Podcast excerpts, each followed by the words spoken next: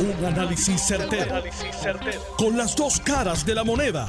Donde los que saben no tienen miedo a venir. tienen miedo a venir. Esto es el podcast de Análisis 630 con Enrique Quique Cruz. Yo tengo un chip en mi mente. Esto, esto es true story, o sea, esto es la vida real.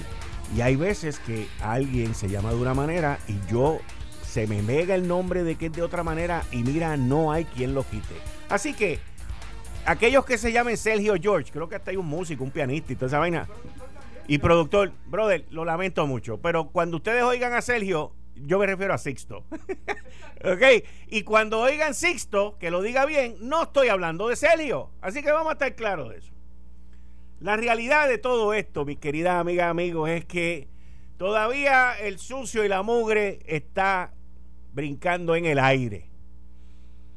Y cada cual tiene su teoría, cada cual tiene su defensa, cada cual ha visto este arresto de la manera que le convenga. Y escribió una columna en el nuevo día que debe estar saliendo pronto en endy.com, que, que, es así mismo, a cada cual lo que le convenga con el arresto de Sixto George.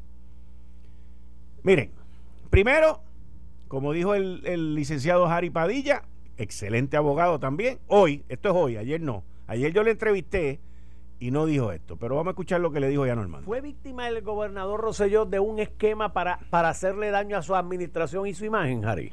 Mira, si tú coges la información que yo tengo, yo no te puedo contestar esa pregunta.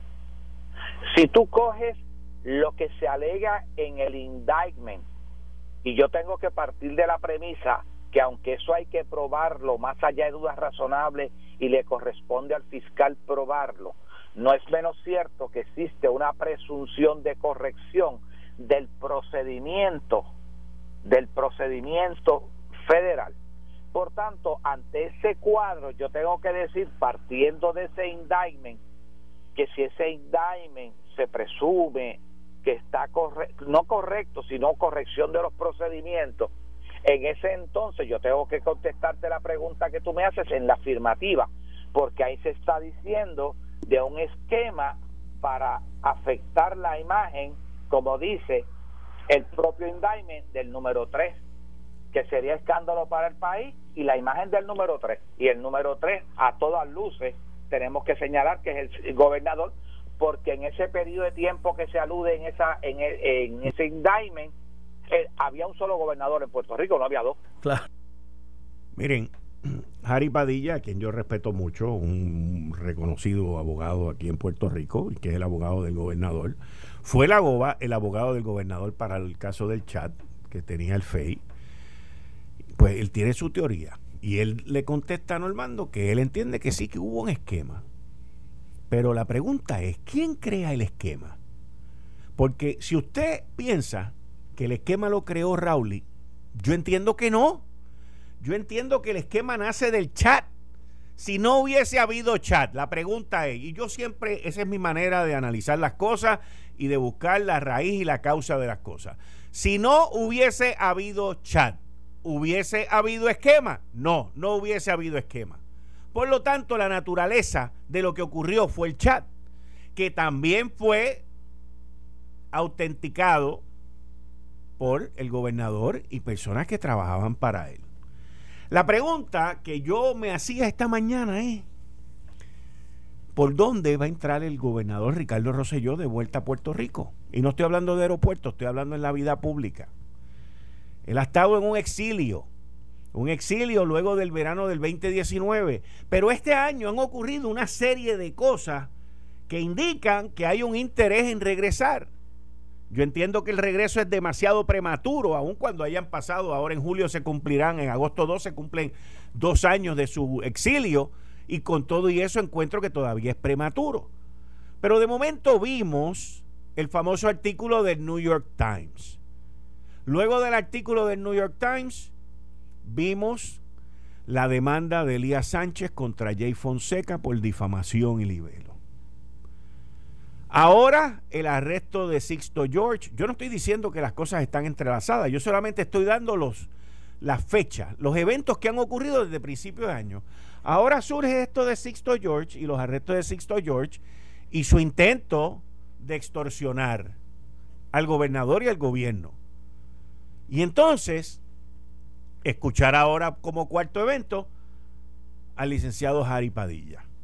Y algo que, que, me da a mí a entender, porque yo escucho, observo, es el empuje de las contestaciones que dan cuando hablan del gobernador. Ayer el licenciado Jari Padilla habló dos veces, habló una vez en Lo sé todo cuando le entrevisté y hoy lo escucho. Y él siempre dice, bueno, y el gobernador está trabajando. O sea, hay un empuje desde el artículo de Nueva York que está trabajando, que está trabajando, que está trabajando. O sea, trabajando significa que está obteniendo experiencia en el mercado laboral. Pero esta mañana yo decía, ¿por dónde, por dónde, por dónde? Les voy a dar mi opinión y les voy a dar mi teoría.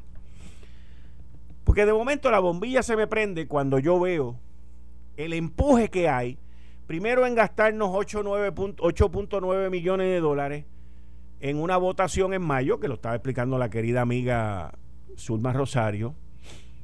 Eh, y ahora pues sale el presidente de la Comisión Estatal de Elecciones que revisaron eso, ese presupuesto y que ahora está en 6.6 millones de dólares.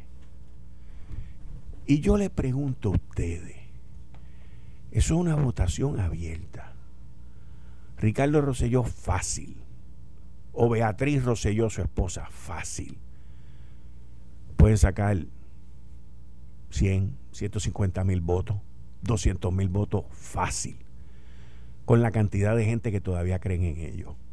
Para que él sea uno de los que represente a Puerto Rico en ese plan Tennessee, en ese cabildeo por la estadidad de Puerto Rico.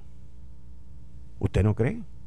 Si el de Guánica ganó en un pueblo chiquito desconocido con un rating, ¿usted no cree que el, el ex gobernador Ricardo Rosselló o su esposa, la ex primera dama Beatriz Rosselló, en una campaña de rating, la no campaña de Pedro Rosselló, ¿usted se acuerda? Tenemos, oye, la historia se repite, no, yo no estoy corriendo, yo, a mí no me interesa, de momento, ¡pop! ¿salió?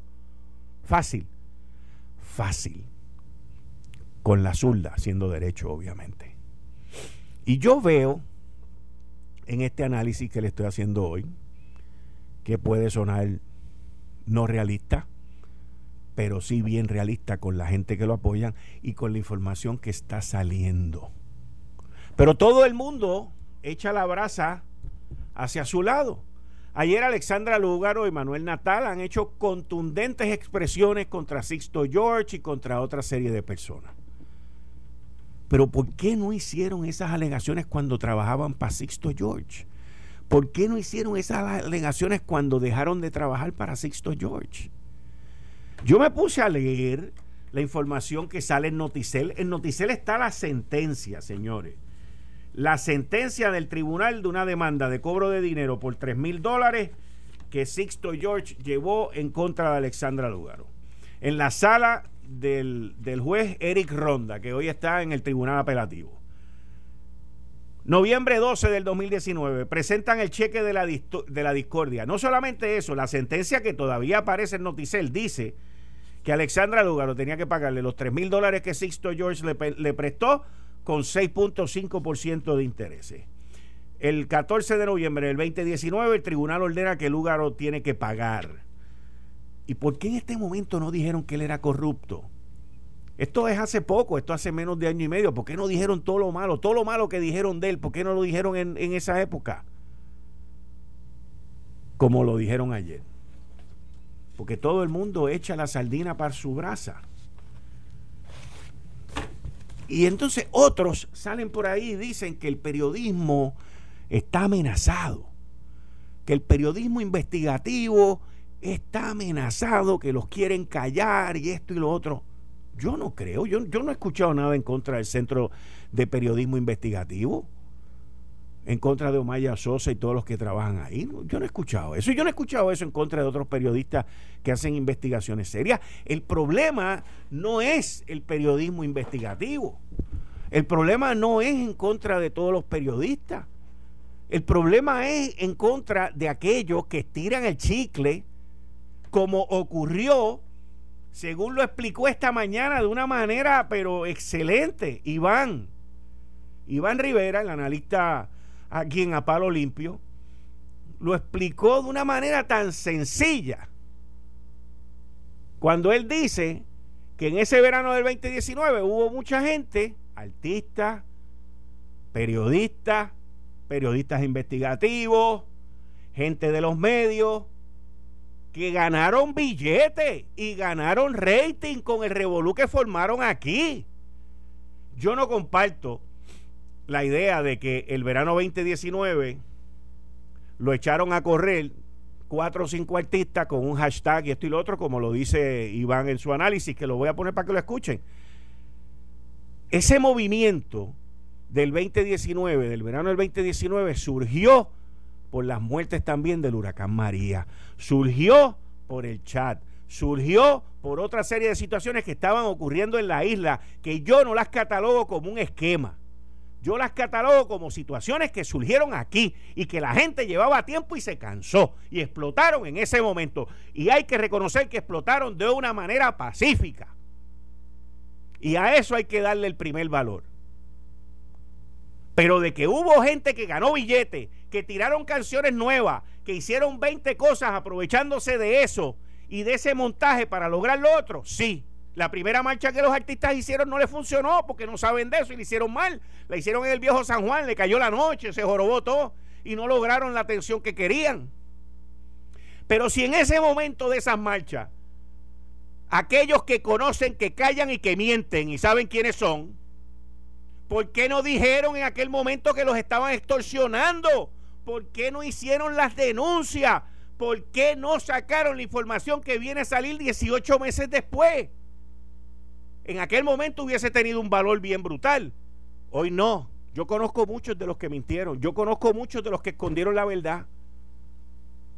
Y lo, me imagino que será bien difícil mirarme a la cara y saludarme ahora, porque hasta a mí me mintieron cuando yo cuestionaba que a Teresita se iba el viernes, ese fatídico viernes, y me decían, no, eso no es verdad, eso no es verdad, eso no es verdad. Yo como quiera tiré el tweet. Y sí fue verdad.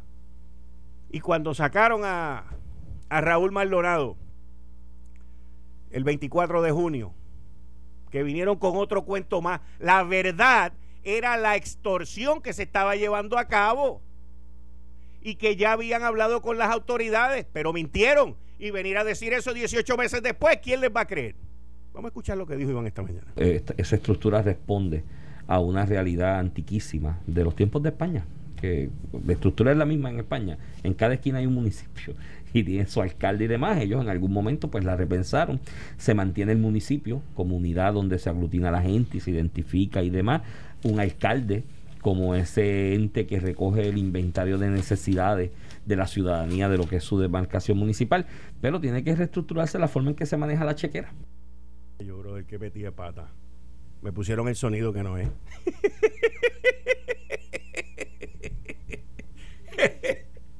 ¡Llámalo! ¡Búscalo! Me puso el sonido que no es. No, yo sé que no fuiste tú, tú eres mi mano derecha y mi mano izquierda. Pero ya mismo vengo con el sonido de Iván, Dios mío. Dios mío. No puedo creer, pero nada. Básicamente, Iván lo que dice en lo que me buscan el sonido. Básicamente, Iván lo que, Iván lo que dice en la mañana de hoy es que aquí hubo un grupo de personas con un hashtag de Ricky renuncia y que esa gente monetizaron esto, ganaron billete con esto, hicieron fantasía con esto y que había pues un movimiento para sacarlo a él. Yo no creo en los esquemas, yo no creo en eso, yo no creo que un grupo de artistas, es más, voy más lejos, yo no creo que el grupo de artistas fue quien creó esto, esto lo creó la gente que utilizaron las redes sociales para comunicarse, que utilizaron las redes sociales para comunicarse y que crecieron en esto y que ganaron billetes con esto, eso sí yo lo creo. Pero esto fue un movimiento del pueblo, que ellos se montaron en eso, hicieron otras cosas, esos son otros 20 pesos. Y la prueba de eso está, es que artistas han tratado y figuras profesionales de deporte y de la música han tratado de hacer marcha y no les ha funcionado. No les ha funcionado, señores. Así que esa ese es mi análisis sobre eso. Pero ahora todo el mundo está echando la sardina a su brasa, está diciendo que me conviene a mí, que le conviene al otro, que el otro está en peligro, que nos tenemos que unir todos. No, no, no, mire. aquí la situación con el periodismo es bien sencilla. Yo no soy periodista y tengo mucho respeto por los periodistas. En Puerto Rico hay muchos periodistas serios, muchos. Hay muchos periodistas de carrera, hay muchos periodistas que informan. En mi libro, por ejemplo, Melissa Correa, Joan Isabel González, hay muchos periodistas bueno, estoy dando dos de los que conozco como ejemplo. Gente que van, estudian, aprenden y reportan, pero no te tratan de meter su opinión. No estiran el cheque, el chicle. No meten embuste para monetizarlo en las redes o en los ratings de su programa. No crean esa fantasía mentirosa. No se tienen que preocupar. No se tienen que preocupar. Los que hacen eso sí se tienen que preocupar. Producción me dice que ahora tengo el, sonido correcto. Iván, te di promoción a la reestructuración de los municipios. Eso no era lo que yo quería hablar. Pero vamos a escuchar lo que dijo Iván esta mañana en Apalo Limpio sobre la agenda para hacer dinero y adquirir poder político contra Ricardo Rosselló. Y mire, gente, lo del verano, el supuesto verano del 19, eso no surgió silvestre eso no fue que la gente se levantó y ay, vamos a protestar. Y mire, esto estuvo diseñado como un libreto. Se utilizaron elementos de comunicación pública y de mover y agitar masas muy bien orquestados, muy bien diseñados, muy bien diseminados y muy bien ejecutados. Empezando por el mismo hashtag. Mire qué hashtag más bonito, Ricky renuncia. Hashtag Ricky renuncia. Suena, suena hasta bonito tiene, tiene, tiene consonancia. Y tú dices, hashtag, Ricky renuncia. Y veías gente en las redes, supuestos influencers, que le decían a sí mismo, miren, cuando se refieran al tema o inviten a la protesta o inviten, usen el hashtag, recuerden no olvidar el hashtag, porque los hashtags tienen unos propósitos y unos objetivos de comunicar y aglutinar masas. Y en ese momento yo me di cuenta que aquí había una agenda de hacer dinero, de hacer poder político de otros. Definitivamente que había una agenda de hacer dinero. Hubo gente que lanzó música, que lanzó discos, que lanzaron 20 cosas durante esos días. Y se saltaron con YouTube. Y hubo gente que también en el camino se saltaron con el tema en los distintos medios de comunicación buscando rating y extendiendo y estirando el chicle. Pero que ese grupo de personas crearon esto, con todo respeto, no lo creo porque fue una cosa que sí, las redes sociales ayudaron a que la gente se organizara, a que la gente se comunicara y a que la gente llegara en un punto a donde iban a protestar de manera pacífica. Pero no creo que ninguno de estos seres que se creen superiores a todo el mundo en los medios hayan llevado a esta gente allí porque han tratado de hacerlo de nuevo y no han podido. Se juntaron unas situaciones muy difíciles para la isla. Se juntaron unas situaciones donde veníamos cargando con un peso fuerte desde la ley promesa, las peleas constantes que el gobierno llevaba con la Junta, todas las demandas, todo el malgasto que hubo, el desastre del huracán María, las 3.000 muertes. Luego vinieron las situaciones después de las 3.000 muertes y la oscuridad en esta isla, la oscuridad en Puerto Rico. Y todo eso se juntó con la frustración y ahí fue, eso está preparado, limpiado y sanitized por, por mí. Y eso nos lleva a hoy. Y al arresto ayer de Sixto George. Los próximos ataques, los próximos ataques, fíjense que nadie está tan ofuscado en querer averiguar quiénes fueron las compañías A y B.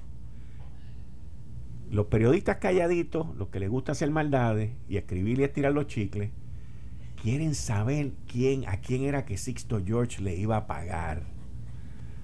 A esas voces, a esos talentos. Eso es lo que les interesa.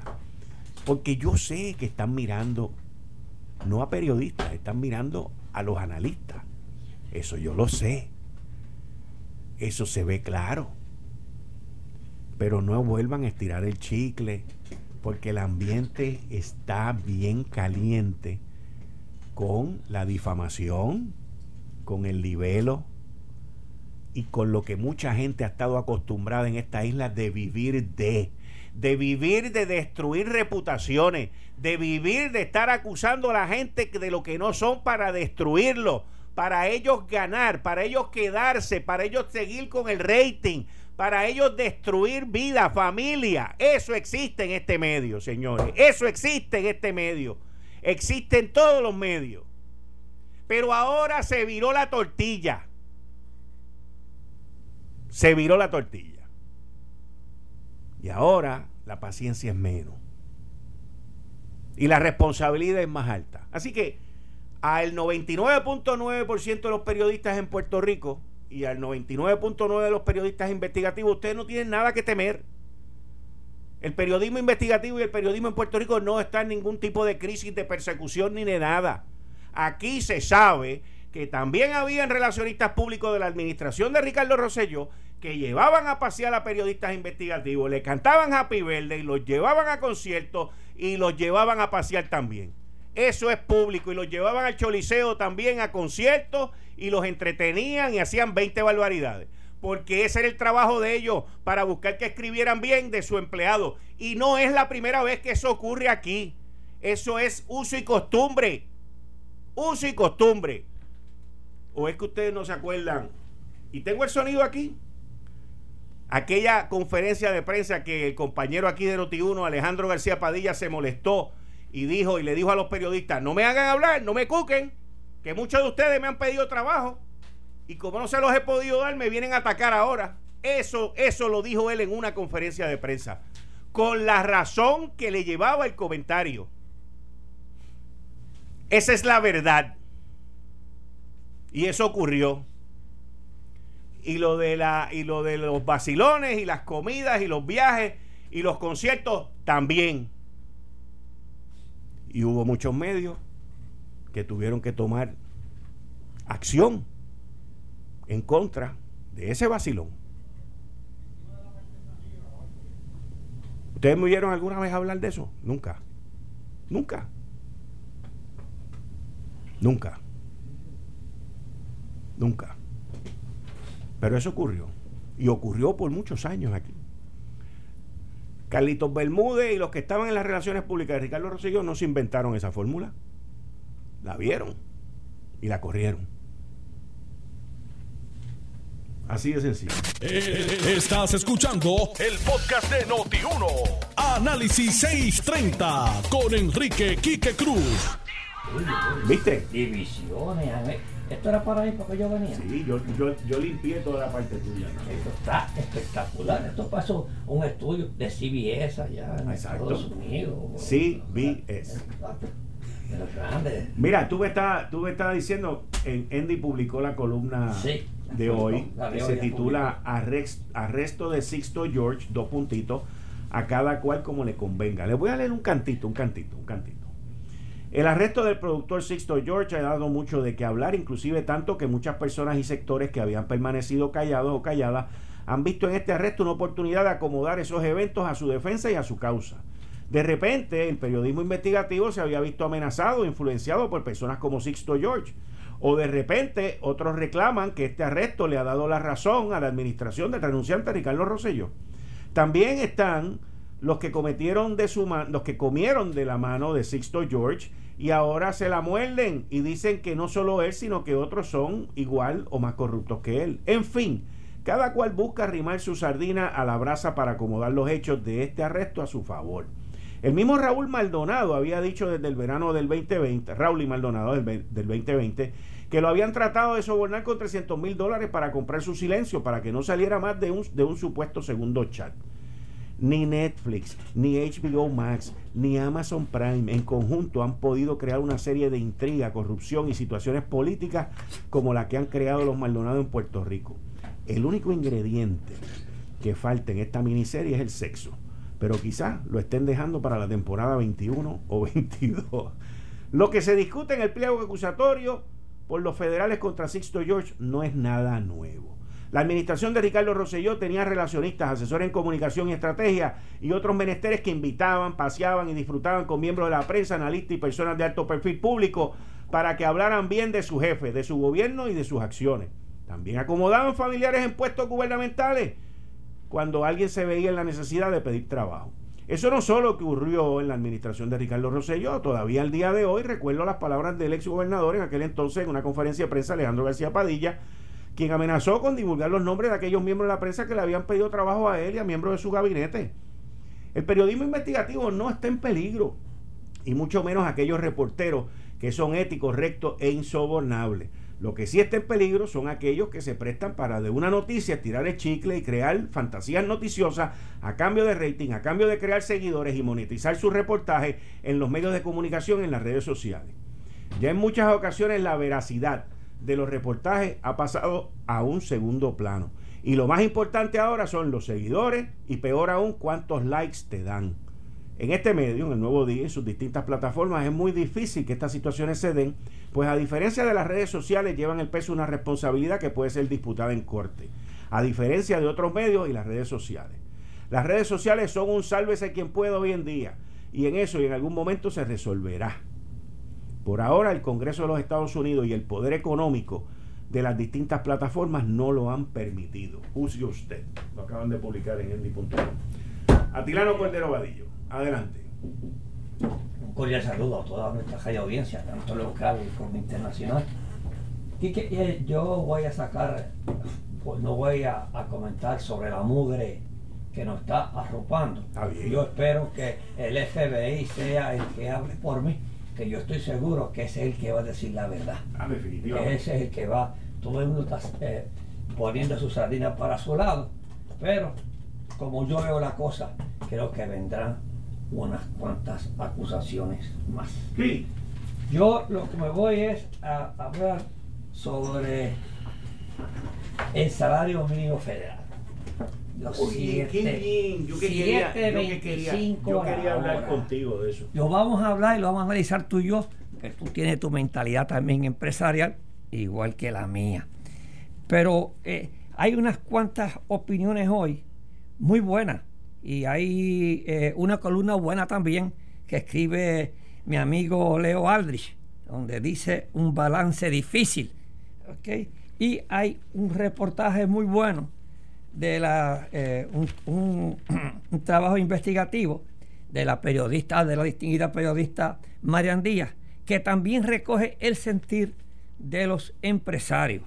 Pero me gustaría comenzar con un párrafo de la columna del amigo Leo Aldrich, ¿ok? y, y- y saca las estadísticas que yo las tenía aquí. Leo comienza también a decir que na- no se puede vivir dignamente devengando el salario mínimo de 7.25 a la hora, que lleva eh, inalterado por los pasados 12 años. O sea, que aquí hacen 12 años que no se mueve el salario mínimo en Puerto Rico. Sí se mueve por la condición de mercado. Yo creo que casi nadie aquí, me atrevo a apostar que eh, ya muchos sectores de la industria de alimentos, donde estaba yo, muy pocos, eh, tienen 7.25 a la hora, excepto los baggers, que son también, recogen la propina y duplican su salario. Este, eh, pero lo que sí quiero decirte, que hay ah, casi hay sobre 300 mil puertorriqueños, hay sobre 300 mil puertorriqueños trabajadores que están a 7.25 la hora. Y esto representa solamente eh, más o menos 15 mil dólares al año, 15 mil 200 dólares. Eh, Tú lo multiplicas, te da pues, 15 mil dólares. Y de eso tienes que descontarle ¿ok? Seguro social. el seguro social, ¿ok? la incapacidad y otras cosas más, y otros gastos. Así es que se le, se le queda por debajo de 15 mil dólares a una persona que gana 7.25. Entonces, con esa cantidad ínfima, oye, un gran sector de nuestro país tiene que bandearse para pagar la renta, para pagar alimentos, tiene que pagar transportación. Menos de 15 mil. ¿Quién paga esto? 15.200 si paga, si, si 7.25 por 40 te da 15.300 pesos. 15.000 pesos, eso te da. Así es que prácticamente nadie puede vivir con 15 mil dólares al año. Entonces, creo que es insostenible que nosotros a esta época todavía tengamos a 7.25 la hora. Es más, en el gobierno, en el gobierno, prácticamente nadie trabaja a 7.25 la hora. Mira, yo estoy de acuerdo con que hay que subir el salario mínimo. O sea, el problema que nosotros tenemos como isla es que el mismo gobierno, y estos son todos los gobiernos de todos los partidos, nos venden a nosotros. O sea, nos venden a nosotros que nosotros tenemos una buena fuerza laboral barata. No, no. ¿Cierto o falso? Sí, es, por eso ¿Ah? te digo. Nos venden. Yo no estoy diciendo, o sea, yo estoy diciendo que el gobierno nos vende a nosotros así. Pero es que nos vende esa oferta laboral por el salario mínimo federal. oye, si nadie, oye, ningún carpintero, oye, si usted busca en la construcción hoy, nadie trabaja por 725. Pero... Ahora, oye, es en la agricultura, en la agricultura. Por eso es que la gente, en vez de trabajar a 7.25 y ganarse 15 mil dólares al año, e ir a trabajar, prefieren coger 15 mil dólares en cupones al año e ir a hacer a la economía informal, que ese es el problema que nosotros tenemos. Pero aquí no, yo creo que aquí hay mano de obra capacitada y buena. ¿Cuál es el problema? Que esa mano de obra capacitada y buena que estudia, pues tiene que irse hacia Estados Unidos, tiene que emigrar. Y de la única manera que tú detienes la emigración en Puerto Rico es subiendo el salario tú tienes que subir el salario y crear empleo. Ahora mismo aquí hay, ahora en estos momentos, aquí hay escasez de empleados para la construcción, para un sinnúmero de sectores este, de nuestra economía. Entonces, si nosotros no subimos el salario mínimo y le hacemos justicia, oye, es hacerle justicia salarial a, estos, este, estos puertorriqueños para que no emigren hacia Estados Unidos. Vamos entonces, si no vamos, si no, si no aumentamos el salario mínimo, vamos a, vamos a continuar que la gente esté cogiendo cupones. O vamos a quedarnos sin trabajadores y sin consumidores. Por eso es que esto tenemos que ver, mi opinión, mi recomendación, es que el gobierno estatal, el actual, que hay este, eh, creo que en el Senado o en, la Cámara, hay un proyecto de ley que es a 850. Mira, para comenzar, yo creo que eso es justo y razonable. Por lo menos 850, 9 dólares la hora para que se le haga justicia a ese trabajador. Oye, y que también, si tiene que coger los cupones de alimentos, que los coja porque es que nadie vive con ese sueldo, con ese, ese es un sueldo demasiado derraquítico para tú vivir mientras están aquí los incrementos de agua, de luz, de alimentos. o sea, tú sabes, el problema. El problema que nosotros tenemos es salario bajito con, con, gastos altos, porque vamos a empezar también por la cuestión de las contribuciones. o sea, el gobierno aquí te castiga, te mata por tú ganarte más de 30 mil dólares. Correcto. ¿Ok? Entonces, el gobierno y los políticos en esta fantasía, en esta isla de la fantasía, se creen que lo resuelven todo diciendo, los que ganan menos de 25 mil no van a pagar. Pues que no tienen es que no tienen con qué pagar. ¿Ok? Con el costo del agua, con el costo de la luz, los peajes subiendo, el costo de la comida en Puerto Rico, que es un costo alto, de la alimentación. O sea, ¿y, y por qué es alto? Porque no producimos. Sí. Es alto porque lo tengo que traer por barco no producimos nada. En eso, eso hay que mirarlo con mucho cuidado con que qué no producimos y qué producimos. Pero entonces, viendo, viendo en, el reportaje que, escribe la distinguida periodista Marian Díaz, eh, hay unas cuantas manifestaciones, entre ellas está el presidente de la Cámara de Comercio de Puerto Rico, nuestro amigo este, Juan, Carlos. Agosto. Tengo que decirle a Juan Carlos. Y Juan Carlos está de acuerdo, pero que, oye, que se vaya subiendo paulatinamente. Y yo, oye, felicito a Juan Carlos por esas manifestaciones de hacerle justicia a los trabajadores. ¿okay? Y, yo creo en eso. También tengo que ver eh, que Iván Baez, el, eh, Iván Baez, que también es representante de Walmart en Puerto Rico, da prácticamente las mismas manifestaciones que Juan Carlos. Ahora, el que no da las mismas manifestaciones es Héctor Cordero, presidente de la Asociación de Agricultores de Puerto Rico. Yo le voy a decir a, mi distinguido amigo Héctor Cordero que a, a 7.25 los tomates, yo dije la semana pasada, nadie los recoge. A 7.25, porque ¿quién va a ir al sur a 7.25 a ganarse 58 dólares al día? Pagar transportación, pagar peaje, ¿qué le va a sobrar? Y después trabajar bajo el sol hasta las 3 de la tarde en ese sol candente de nuestro tópico. Así es que, y de Santa Isabel, que allí el sol es caliente, es duro. Allá no hace mucho fresco como el centro de la isla. Así es que hay que hacerle justicia a los trabajadores. Hay, y de la única manera que se le hace justicia es incrementando el salario mínimo aquí en Puerto Rico. Ahora, eh, nuestro gobernador dice lo siguiente, en el cual hay que tener cuidado con estas manifestaciones, porque la postura del gobernador se distancia. La del gobernador Pedro Pierluisi, quien ha dicho que favorece que el aumento salarial en Estados Unidos aplique de la misma manera en Puerto Rico y que no quiere que le pidan que el alza de la isla sea menor.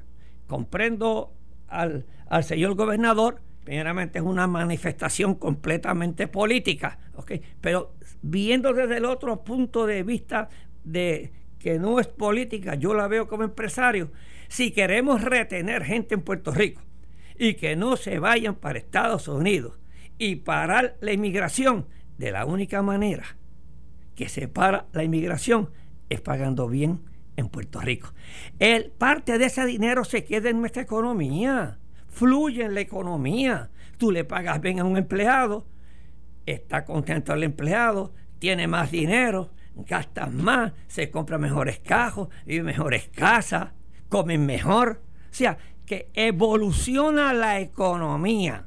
Hay unas mentalidades que solamente hay muchas compañías que quieren los salarios solamente para ellos enriquecerse solamente y que se fastidien los 300 mil empleados que existen a 7.25. Y yo no estoy de acuerdo con eso. Ahora, también el problema con el aumento del salario está en la cascada para arriba. Sí, eh, sí, sí, sí. O sea, eh, esa cascada para arriba tiene un impacto brutal sobre cualquier tipo de negocio. Me lo dice a mí, que cada vez que subía una peseta, repeta por ahí por arriba. Tiene que subir para arriba. Hay que subirla, hay que subirla. Entonces, aquí la gente le ha cogido miedo al bulto al bulto me refiero que le han cogido miedo a las expresiones del presidente Joe Biden de que lo va a subir a 15 pesos en dos o tres años, de que la primera subida es de 2 dólares 25 centavos. Esos son procesos, mis queridas amigas y amigos. Bueno, que van a ir a través del Congreso de los Estados Unidos. pero ya Bernie, eh, nuestro amigo socialista, exacto, ya radicó en el Senado. el proyecto a 15 dólares la hora. no está escrito en piedra. No, hombre, no, pero. pero, pero y, lo más probable es que no termine siendo 15 pesos. Quizás en las negociaciones termine siendo 13.75. Ahora, es correcto. Y, es paulatino. Ellos en Estados Unidos nunca han puesto un salario mínimo de cantazo. Siempre es este paulatino. En todos los años que yo estuve en la empresa era paulatino. Y yo vengo desde 60 centavos la hora. Bueno, la primera vez que yo trabajé, esta es tu primera vez de salario mínimo, ¿verdad? 60 centavos la hora. La primera vez que yo trabajé con salario mínimo fue en González Padín y fue a 2.10 la hora. 2.10 la hora, era el salario mínimo en aquel momento. Para que usted haya comentado. Después subió a tres y pico la hora.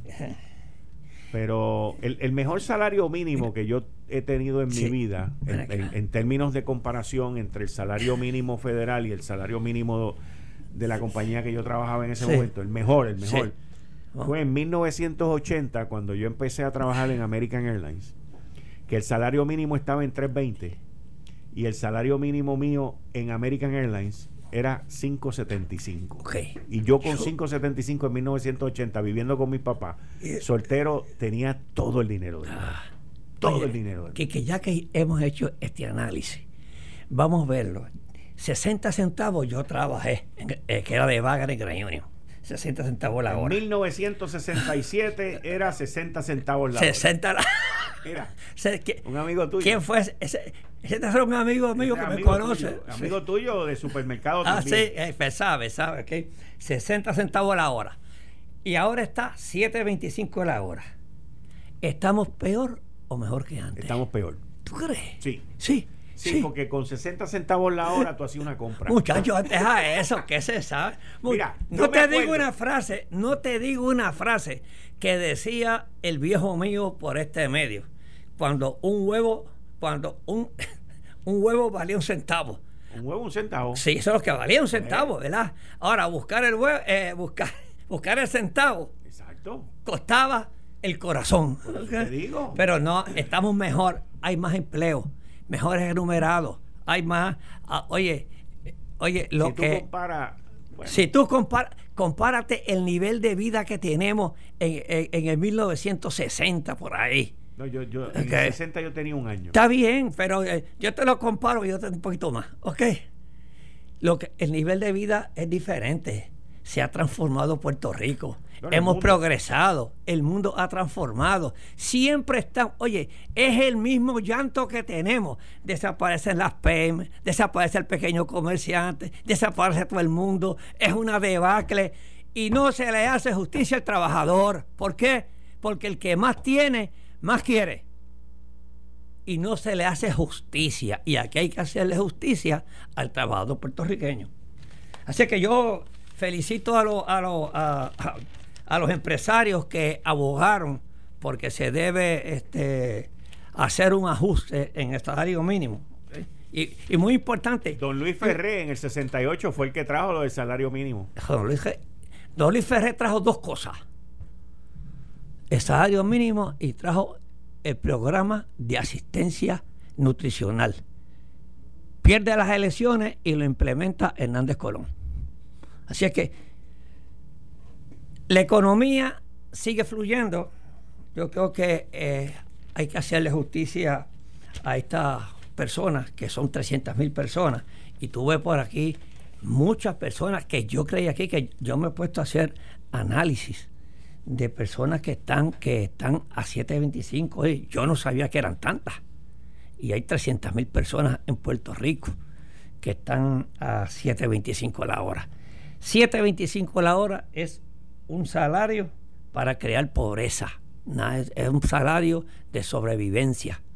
Es que yo creo que el gobierno tiene la oportunidad, ese proyecto que está en, en Cámara, en, en, la, en la legislatura, tiene mi aval y yo espero que los legisladores y, y el señor gobernador apruebe ese proyecto. Si viene el federal, pues entonces vamos a ver este, a trabajar con el federal a ver cómo es que viene ese. Pero lo más seguro viene paulatino, no viene de un cantazo 15 dólares la hora. Escalonado, escalonado. No, escalado. Hay muchas personas, hay muchos estados en Estados Unidos que tienen 15 dólares la hora, ¿sabes? Por si acaso. Sí, Sí. sí. Como en California. Y más también. Sí. Tiene que- porque es de la única manera que consiguen trabajadores diestros, porque en Estados Unidos hay un problema de escasez de trabajadores diestros. Esto fue el podcast de Notiuno. Análisis 630 con Enrique Quique Cruz. Dale play a tu podcast favorito a través de Apple Podcasts, Spotify, Google Podcasts, Stitcher y notiuno.com.